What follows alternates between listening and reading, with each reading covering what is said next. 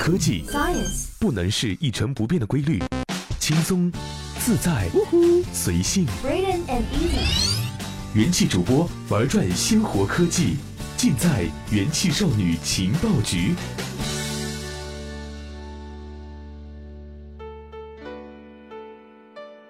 嘿，宝贝，生日快乐！来许个愿吧。嗯，亲爱的，我想要法国一样好看的，英国一样内涵的，德国一样可靠的，美国一样智能的。呃，还有还有，把愿望说出来就会不灵了哦。嘿，哥们儿，不如试一下东风标致四零零八，他想要的全都有。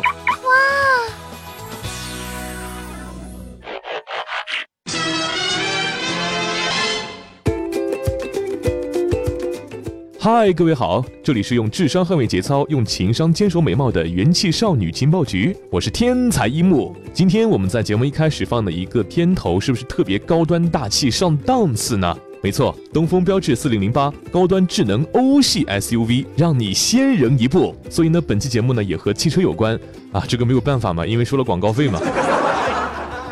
前段时间，我国的部分地区有了一个新的事物，那就是共享单车。共享单车呢，也成为了投资人最喜欢的创业项目之一。比如说，摩拜单车 OFO 动辄呢就完成了数亿美元的融资了。但是现在呢，有一个比共享单车起步更早，在资金、政策法规上呢更加受到严格限制的共享经济产业，也开始重新被人关注。那么是什么呢？就是汽车分时租赁。北京晨报曾报道过，北京交通委计划在今年年底之前，在北京投放超过两千辆分时租赁汽车。北京市交通委表示，他们会在项目的网上审批、运营企业信用管理等方面进行监督，并且对租赁订单和汽车定位数据进行监管。目前的分时租赁啊，主要有两种模式，一种是站点式服务，一种是流动式服务。这两个模式有什么特点呢？站点式服务是消费者在同一分时租赁的站点取车还车，但流动式服务模式呢，是建立多个租车网络。允许用户呢在不同的地方还车，这个就和现在的一般的租车市场采取的模式类似，但消费者啊要根据自己使用的时间付费，不像一般的租车呢按天起租。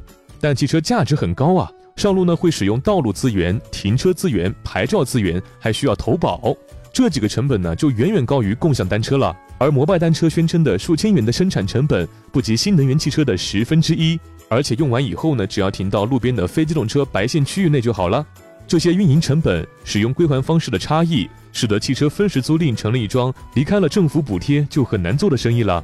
上海市政府最近也推出了和汽车分时租赁有关的指导意见，到二零二零年底，新能源汽车分时租赁服务网点超过六千个，纯电动汽车超过两万辆，充电桩超过三万个。上海政府补贴的很豪爽，直接就是新能源汽车了。它对市级平台运营、涉及的公共网络租赁等公共服务费用给予财政资金补贴。公共网络包括停车场地、充电桩安装以及电价补贴等。二零一六年给予百分之五十运营补贴，二零一七到二零一八年给予百分之三十运营补贴，每年补贴上限不超过三百万元。EV Card 是上海最大的汽车分时租赁运营商之一，本质上它就是一个由政府运营的项目。按照 EV Card 的说法，他们早在二零一五年年底就已经在上海投放了四千多辆汽车了。每天超过一点五万人使用，每辆车的平均行驶时间为将近四小时。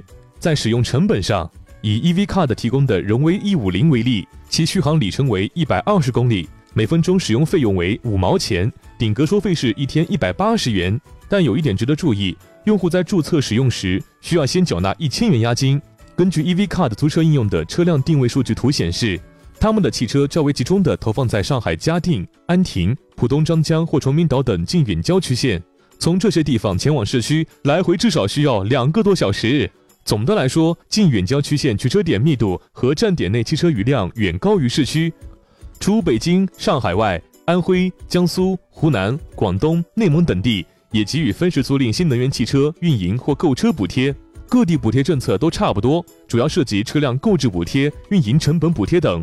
艾森哲曾撰写报告称，由于出租车规模受到监管限制，而且消费者收入提高了，未来的中国租车市场存在十到二十万台的需求差距。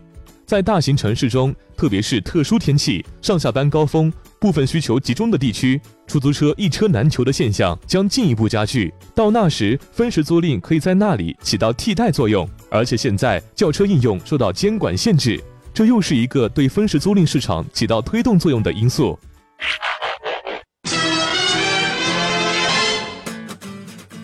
老板，我已经在来路上了，马上到，马上到。哎呦，怎么那么慢啊？上班都要迟到了。对不起，我来晚了。哎，你今天来的这么早啊？